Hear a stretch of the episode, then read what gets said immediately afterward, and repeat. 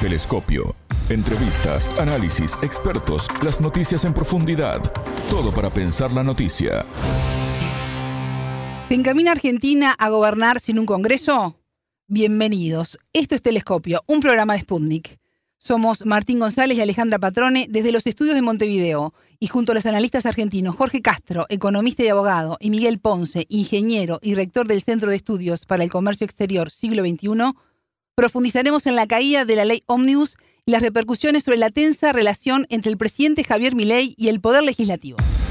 En Telescopio te acercamos a los hechos más allá de las noticias.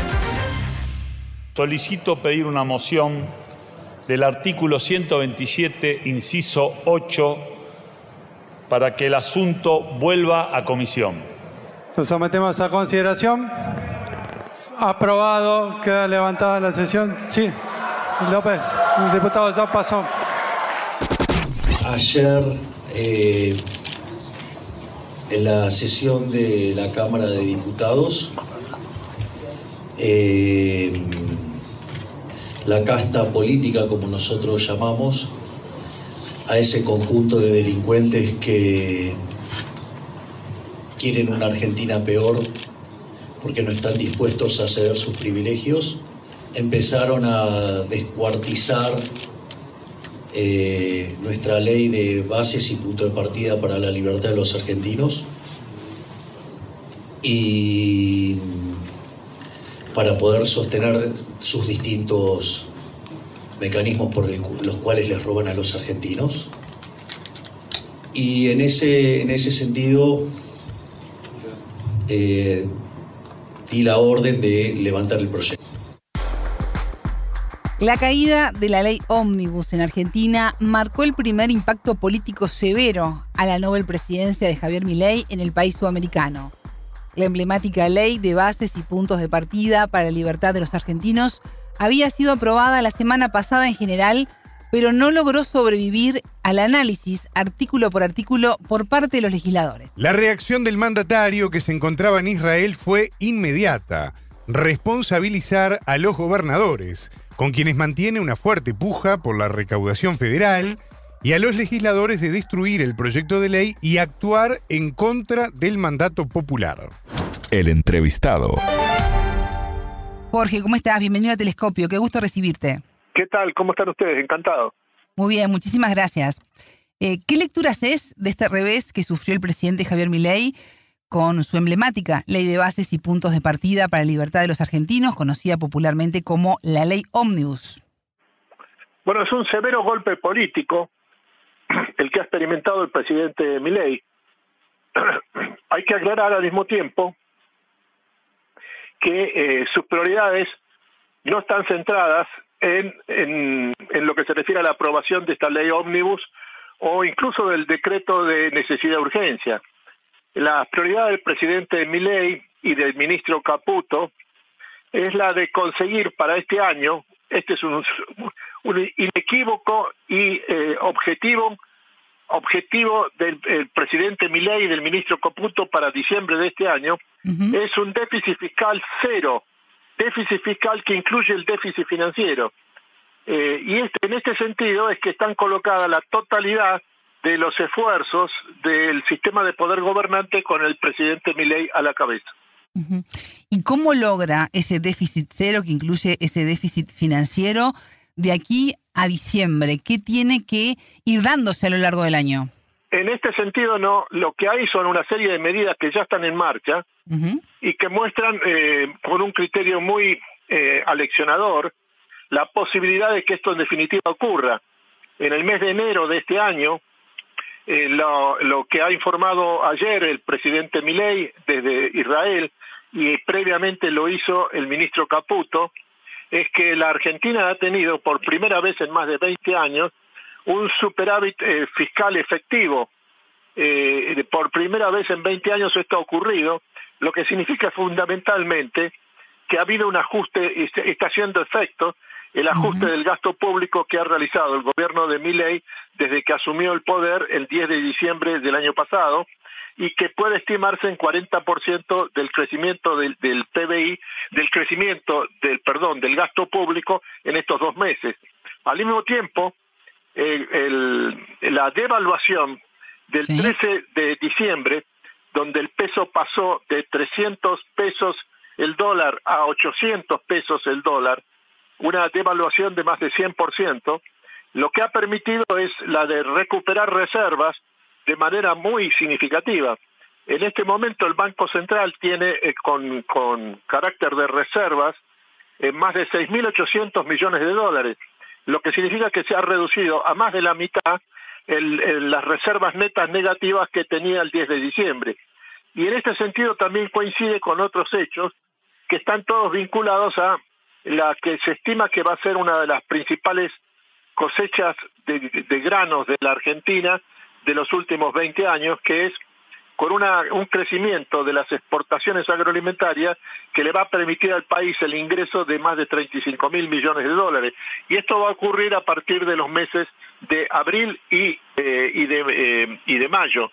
Y por lo tanto lo que esto implica es que el objetivo de, de conseguir para el mes de, de diciembre un superávit fiscal, operativo eh, y financiero de equilibrio fiscal o lo que, de acuerdo a lo pactado con el Fondo Monetario Internacional de dos puntos del producto está claramente a la vista como una posibilidad muy concreta.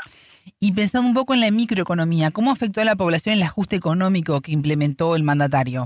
Ahí en este en el mes de enero ha habido una caída del consumo de casi 30% el, eh, claramente es lo que está disminuyendo, la razón fundamental por la que está disminuyendo la inflación, que es lo que está ocurriendo. En el mes de diciembre la tasa de inflación mensual fue de 25.5%.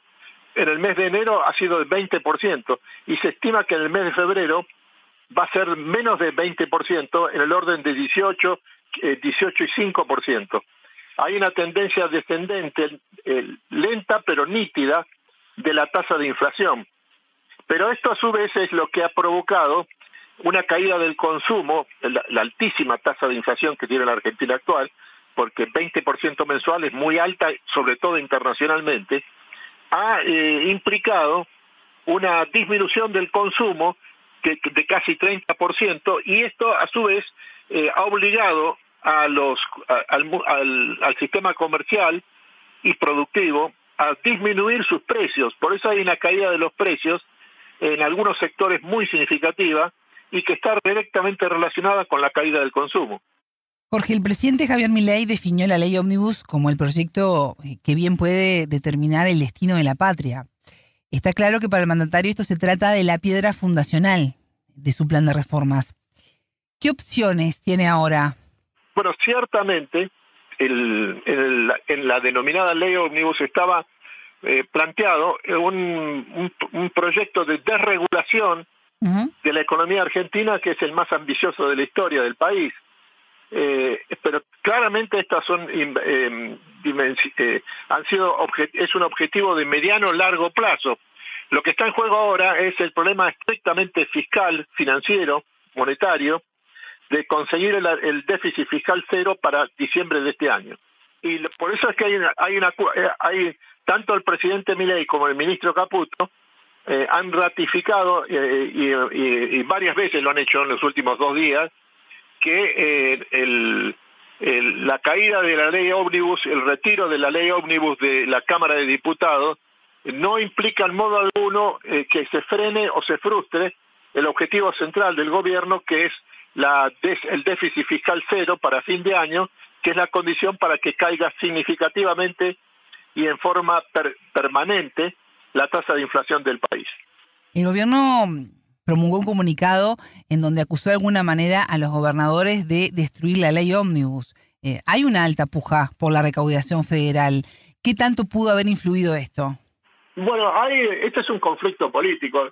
En el fondo, lo que está en discusión es la relación, por un lado, del el, presidencialismo extremo que lleva adelante el presidente Milei, y por el otro, el hecho de que en la Argentina eh, el, otro sistema de poder no está en el Congreso ni en la justicia, sino que son los gobernadores del interior argentino. Y en este sentido es que los tres fundamentales, que son los que en definitiva eh, han actuado para disminuir o incluso eliminar algunas de las cláusulas de la ley ómnibus. Son los tres fundamentales, son el gobernador de Córdoba, el gobernador de, Santa Fe y el gobernador de Entre Ríos, la denominada región centro. Eh, Milei ya había dicho que si no lograba que sus iniciativas tuvieran consenso político, eh, independientemente de la ley ómnibus, ¿no? Cualquiera de sus iniciativas eh, podría llamar un plebiscito. Eh, hay quienes rápidamente recordaron el caso del Reino Unido cuando David Cameron convocó a un plebiscito por, sobre la salida del país a la Unión Europea, pensando que se rechazaría y luego debió renunciar tras el, sorprendente apoyo al Brexit. ¿Cómo ves este posible camino? ¿Es muy arriesgado para el mandatario? Son formulaciones de orden estrictamente político propias de la puja política, del combate político. No tiene ninguna consistencia ni ninguna posibilidad la convocatoria a un plebiscito o un referéndum en la Argentina actual. Incluso creo que eh, ya la, la, propia Casa Rosada, el presidente Milei, y desde, desde el Estado de Israel, ya ha hecho conocer que esa posibilidad ha sido descartada. Jorge Milei dijo desde Israel que los parlamentarios que rechazaron eh, el paquete fueron en contra del mandato popular, ¿no? Se escuchó en las últimas horas la frase eh, la casta se puso en contra del cambio. ¿Cómo queda a partir de esto la relación entre el Poder Ejecutivo y el Poder Legislativo? Bueno, lo que queda en este momento, hay momento es un momento de ruptura y de enfrentamiento. una vez más, el presidente Milei ratifica que la base de su poder político es el resultado que tuvo en las elecciones presidenciales del año pasado, cuando consiguió el 56% de los votos, esto es 14.5 millones de, ciudadanos argentinos lo votaron para presidente de la nación. Un presidente, Jorge, que ganó, vamos a recordar a los oyentes, en segunda vuelta, pero en el primer llamado a las urnas eh, se colocó en segundo lugar. Entonces, a partir de allí, la Libertad Avanza de Miley cuenta con unas 40 bancadas en la Cámara de Diputados y solo 7 en, el Senado. ¿Esto puede generar este, problemas en la gobernabilidad? No, ninguno. Yo creo que no, no está en juego la gobernabilidad. Lo que hay es una crisis política, resultado de la severa derrota política que ha experimentado el, el gobierno del presidente Milei en la Cámara de Diputados. ¿Cómo viste la visita de Javier Milei a, Israel y el apoyo que dio el mandatario a, Tel Aviv en la guerra de Gaza? Bueno, es de extrema importancia política. En este momento, eh, la visita del presidente Milei se realizó a un país en guerra. Israel está en guerra desde el 7 de octubre del año pasado y su objetivo es destruir a la organización terrorista Hamas eh, y para eso ha llevado sus fuerzas de combate, lo fundamental de sus fuerzas de combate, el 70% aproximadamente de las fuerzas de defensa israelíes, están combatiendo en la franja de Gaza y ya se han apoderado de gran parte de los de, las, de los recursos y de las instalaciones de la organización Hamas. En este país y en estas circunstancias es que el presidente Milei de manera deliberada eh, viajó a, Israel para darle su respaldo inequívoco, absoluto, al Estado de Israel en su, en su lucha por la destrucción de la organización Hamas. Esto se lo ha dicho específicamente al primer ministro Netanyahu y previamente al desembarcar en el aeropuerto de, eh, Tel Aviv, el presidente Milei la ratificó al canciller Katz del Estado de Israel que la decisión política ya tomada por el gobierno argentino, esto es por él, va, es la de trasladar la embajada argentina desde Tel Aviv a Jerusalén, eh, que es el mayor compromiso posible eh, que tiene en este momento el, sistema internacional respecto al Estado de Israel. Y en esta búsqueda de protagonismo internacional de Milei, ¿cómo ves el relacionamiento de Milei dentro de América Latina, ¿no? Con nuestra región. Bueno, claramente es una figura disruptiva en el conjunto de los países de América Latina. Eh, lo que hay que mm, eh, ver al mismo tiempo y constatar que el, impacto internacional de la presencia de, de Milei, tanto en Israel ahora como anteriormente en el discurso en, en el foro de Davos, ha sido verdaderamente excepcional la prensa norteamericana y europea le ha dado un primer lugar y esta es la situación actual. El, fenómeno Milley ha trascendido internacionalmente. ¿Y cómo evalúas estos dos primeros meses de gobierno del mandatario? Bueno, es un gobierno extremadamente improvisado, para decirlo lo menos utilizando una especie de, subterfugio, eh, y, con, y constituido por una fuerza política que hace tres años no existía. Eh, de modo que está improvisando sobre la marcha en gran parte de sus medidas, pero que tiene una idea clara y definida de qué, cuál es el objetivo central de lo que pretende y lograr, y este objetivo central es extremadamente restringido. Y ahí en este objetivo central extremadamente restringido ha puesto la totalidad de sus esfuerzos y de su energía el presidente Milei. Ese objetivo es el conseguir el déficit fiscal cero a fin de año. ¿Y cómo ves la relación con el Fondo Monetario Internacional? Es extremadamente auspiciosa. Eh, no solo la, la, eh, la directora gerente del Fondo Monetario Internacional, Cristalina Georgieva, sino también los también las expresiones de los distintos organismos técnicos de, la, de la organización han dado un respaldo inequívoco, están los dos informes del Fondo Monetario Internacional, al plan económico que lleva adelante el presidente Milei y su ministro Luis Caputo. Jorge, ¿y qué podemos eh, esperar para Argentina en su relacionamiento con China para este año 2024? Una vez que quedó claro que la prioridad estratégica del presidente Milei está en, la relación con Estados Unidos en primer lugar y luego la relación con el, Estado de Israel, como lo está demostrando en este momento. la relación con, con, China sigue normalmente, porque la República Popular China no exige de ninguna manera ninguna forma de alineamiento, sino que lo que establece es una relación país-país en donde lo que figura en primer lugar es la discusión sobre cuáles son los respectivos intereses nacionales de cada país y por lo tanto proceder a buscar acuerdos sobre el máximo posible de esto y de, estos eh, de estos casos. Y se trata de la República Popular China la segunda economía del mundo. Eh, y, en este sentido eh, es el principal mercado para las exportaciones agroalimentarias argentinas y en realidad es el, principal mercado agroalimentario del mundo. En este aspecto es que la relación con la República Popular es, muy, es muy estrecha de la Argentina comercialmente y eh, está en juego además otro, otro punto de especial importancia a tomar en cuenta, que hay que eh, conviene señalar desde el punto de vista del posicionamiento internacional de la Argentina, es que está prácticamente imposibilitado, y esto ya a esta altura es un lugar común, la realización de la, finalización y aprobación del acuerdo Unión Europea-Mercosur por la rebelión que existe en Europa del eh, movimiento agrario y en general de todas las actividades rurales. Y el objetivo central de estas rebeliones tiene como primer, en primer lugar se encuentra el rechazo al acuerdo con la, de la Unión Europea y el Mercosur. Por lo tanto, es para la Argentina, esto significa fundamentalmente para Brasil y la Argentina, acompañada, por cierto, por el resto de los países de la región, aparece la necesidad de discutir una alternativa estratégica a lo que ya puede considerarse un acuerdo fallido con la Unión Europea, que es lo que está vigente desde hace más de tres años, que es una oferta de la, de la República Popular China para realizar un acuerdo de libre comercio con el Mercosur.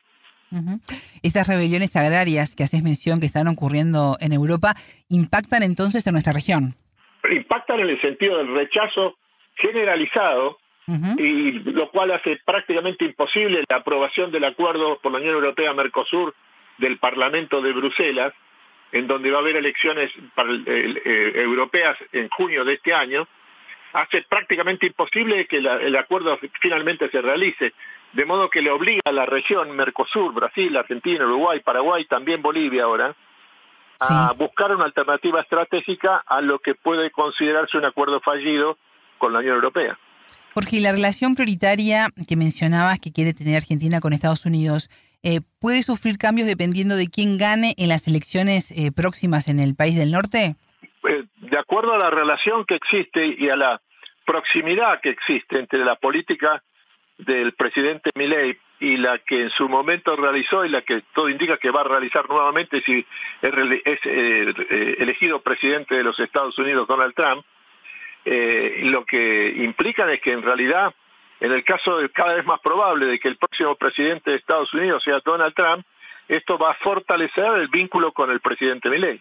Mencionabas que uno de los principales desafíos y, propósitos y objetivos que tiene el presidente argentino Javier Milei eh, para lograr de aquí a diciembre es eh, conseguir el déficit cero. Es el principal objetivo. Un número uno, es el único. En un sentido estricto es el excluyente. ¿Y lograr eso qué le permitiría para el año 2025? ¿Por qué es ese objetivo tan marcado? Lo que permitiría es esto. Hay una disminución significativa de lenta pero significativa de la tasa de inflación los últimos tres meses. Eh, y el cálculo que hay que hacer, eh, son varios ya los economistas de primera línea que coinciden en este aspecto, es que eh, puede caer la tasa de inflación de la Argentina a un dígito, 8% mensual o menos, en los próximos dos meses, quizá tres. Y esto tendría significado desde el punto de vista de la aceleración del proceso económico, por un lado, y por el otro claramente tendría un significado político, porque estaría disminuyendo la tasa de inflación de la Argentina de manera muy significativa, lo que ocurriría por primera vez en más de 10 años. ¿Y aguanta la población eh, 12 meses más para lograr ese objetivo? Bueno, esto es un signo de pregunta en el sentido de que hay una caída del consumo que está directamente vinculada al hecho de que hay un retraso, eh, una elevación de las tarifas coincidente con una baja de, los ingresos de los ingresos reales de los trabajadores argentinos, donde los principales afectados no son tanto los sectores de menores ingresos que tienen su propio sistema de seguridad social, sino fundamentalmente la baja clase media, muchas de las cuales están en un proceso acelerado de, vuelco a la pobreza en el sistema argentino. Jorge Castro, economista y analista político argentino. Muchas gracias por estos minutos con Telescopio. Hasta luego, encantado. Javier Milei accedió a la presidencia de Argentina mediante balotaje. En el primer llamado a las urnas se colocó en segundo lugar ante el precandidato Javier Massa. Como consecuencia, la libertad avanza de Milei quedó con unas 40 bancas en la Cámara de Diputados y solo 7 en el Senado. Eso representa cerca de un 15% de todo el Congreso, incluso con los votos de aliados, como los legisladores del PRO, la fuerza del expresidente Mauricio Macri. La votación de la ley Omnibus mostró que no tiene suficiente músculo parlamentario. Sobre el impacto de la mala relación que existe entre el Poder Ejecutivo y el Legislativo, las posibles alternativas que tiene mi ley para insistir con la aprobación de la ley Omnibus, entre otros temas, en Telescopio entrevistamos al economista argentino Miguel Ponce, director del Centro de Estudios para el Comercio Exterior, siglo XXI. Voces expertas. Es un impacto político de envergadura que de alguna manera ha sorprendido en términos históricos, pero no en términos de análisis político. ¿Por qué? Bueno, el, el presidente nos viene acostumbrando a su participación creciente con hechos inéditos de su participación creciente en el libro de Guinness. Es el presidente argentino que más rápidamente se ha comido lo que acá se denomina luna de miel. Luna de miel son habitualmente el número que se maneja unos 100 días en los cuales la oposición y el y los votantes y la sociedad le conceden para, como tiempo de gracia, ¿no es cierto? Por eso se denomina luna de miel, para ver cómo, bueno, este, pone en práctica eh, las cosas que fueron votadas y por las cuales fue electo. Antes de una semana ya había sido repudiado en un estadio eh, cuando fue a votar, a votar en las elecciones del club eh, Boca Juniors este, para apoyar al candidato de Mauricio Macri contra el actual presidente eh, Juan Román Riquelme. Fue repudiado, pero tres días después la gente salió a la calle porque anunció y leyó un DNU que originó que pese a que hay un protocolo policial muy restrictivo por parte del nuevo gobierno, la gente salió a la calle y fue al Congreso. Y yo en mi barrio padecí uno de los mayores cacerolazos, toda la gente saliendo a los balcones a golpear en repudio a lo que acababa de escuchar y a lo que se venía. Entonces el primer hecho es que se transformó en el presidente argentino que más corta luna de miel tuvo en su historia, en la historia argentina. Segundo, también se transformó en el presidente argentino que más rápidamente demostró haber llegado a su nivel de incompetencia, es decir, a cumplimentar el principio de Peters. El principio de Peters eh, dice que las personas ascienden en las organizaciones hasta su nivel de incompetencia. Cuando fue a Davos, mm, asombró al mundo por la incompetencia con la que se manejó como presidente, que había generado una expectativa, más que nada por la curiosidad del personaje, ¿no es cierto? Eh, bueno, allí demostró que mm, había sido el presidente que más rápidamente había demostrado y alcanzado su nivel de incompetencia. Segundo hecho inédito. Y el tercero es este. No hay antecedente en la Argentina de un presidente que haya enviado su primer ley y sea rebotada en el Congreso.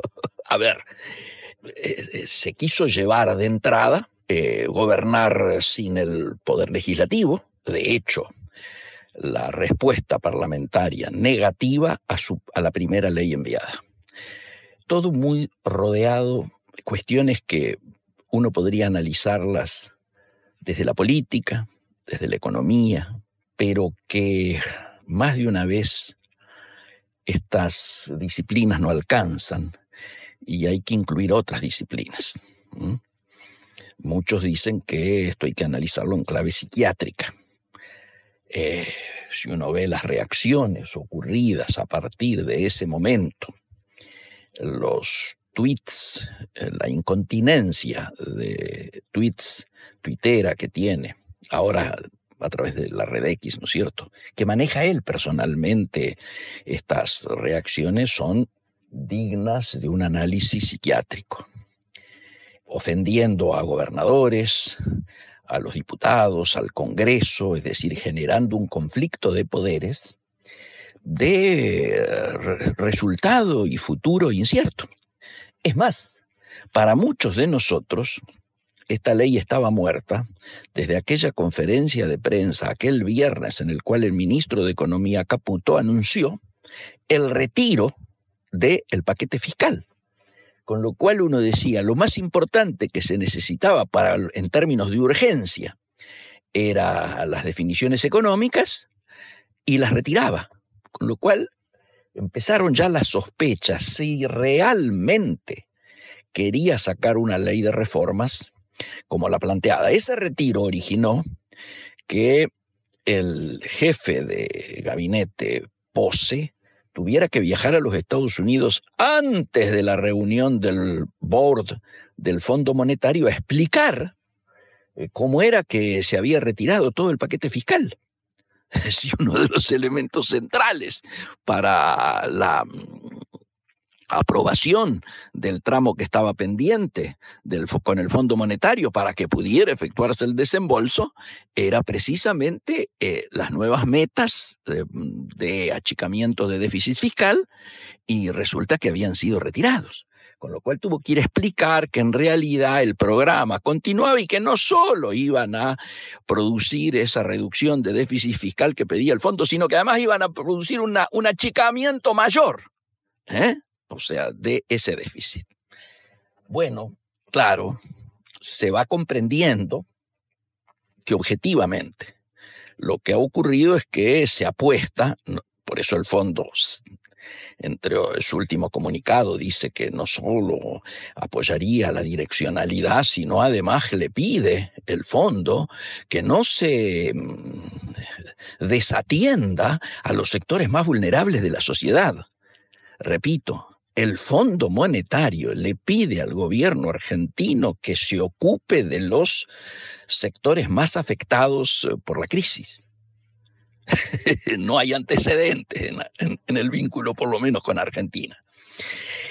Eh, lo que ha ocurrido es que se ha producido a partir de aquel, proceso eh, de devaluación de la moneda, que en lugar de pasar a 650, como había prometido el ministro del Interior, francos, pasó a más de 800, con una devaluación del 118% de nuestra moneda frente al dólar. Esto generó un fogonazo inflacionario, un pass-through, es decir, un traslado a precios, que por supuesto no fue homogéneo, pero en algunos casos fue total, mientras salarios continuaban congelados y jubilaciones. Entonces aquí claramente se vio que el proceso inflacionario pasaba a ser funcional al objetivo del gobierno de licuar los pasivos, licuar el endeudamiento. Eh, claro, además de licuar las deudas, se licuaron los ahorros y se licuó el ingreso de la gente, las jubilaciones, los salarios, ¿no? Y por lo tanto se ha licuado a niveles extremos la calidad de vida de la gente. O sea, la afectación que hay en términos sociales es muy grande, lo que ha ido originando una caída también abrumadora de la mirada en relación al gobierno, es decir, la imagen positiva hoy ya es inferior a la imagen negativa hecho que también uno podría colocar como inédito. Habitualmente un mes, un mes y medio después, la imagen positiva de quien ha ganado es mayor que la que tenía en el momento que ganó. Aquí está, la caída supera los 10 puntos en un mes. Y bueno, esto ha ido originando un caldo de cultivo muy grande, donde los sectores que estaban dispuestos a apoyar reformas estructurales en el Parlamento a través del tratamiento de leyes, etcétera, empezaron a darse cuenta de que lo que se buscaba en realidad era una concentración de poder, una delegación de poderes inédita, eh, delegación de facultades a partir de la emergencia, ¿no es cierto?, de, la declaración de emergencias de muchas de las áreas, de muchos de los campos de la vida nacional, y que esto era una reforma estructural que más que una reforma planteaba prácticamente superar las reformas constitucionales anteriores. Se quería volver a la eh, constitución del 53, haciendo que anulando prácticamente las dos reformas posteriores. La del 57, que incluye el famoso artículo 14 bis de las mejoras en legislación laboral, las garantías en legislación laboral, paradójicamente, que tiene el cuño de la Unión Cívica Radical, eh, y la mm, reforma del 94, es decir, aquella que protagonizaron Raúl Alfonsín en su momento, donde se planteó, bueno, la ampliación de derechos sociales, políticos, económicos, etc. Eh, y esto era difícil de tolerar de que saliera una reforma constitucional por una por un decreto de necesidad y urgencia por un lado y por una, una ley ómnibus que rápidamente se fue transformando en ley combi y luego en ley monopatín, para finalmente ser retirada. Entonces algunos dicen que en realidad lo que buscaba era que este, generar esto que se ha generado ahora, en el cual eh, claramente hay una situación con los gobernadores, hay un enfrentamiento con los gobernadores y con el poder eh, legislativo que nadie sabe cómo va a continuar.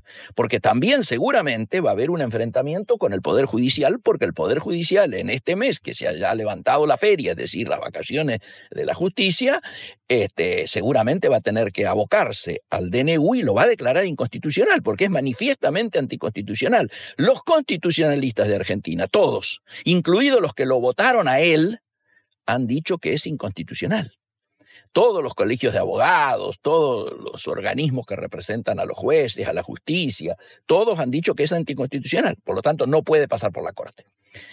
Ya lo han ido puliendo, eh, podando en varios elementos, han ido saliendo eh, recursos de amparo y resoluciones este, anulando determinados ítems determinados de eh, del DNU, del decreto de necesidad de urgencia, y seguramente cuando, sea, cuando llegue a la Corte, de una u otra manera, va a tener que ser declarado inconstitucional. Por lo tanto, vamos a un enfrentamiento de poderes del, Poder Ejecutivo con el Poder Legislativo, con el Poder Judicial y con los poderes ejecutivos provinciales, es decir, con las provincias.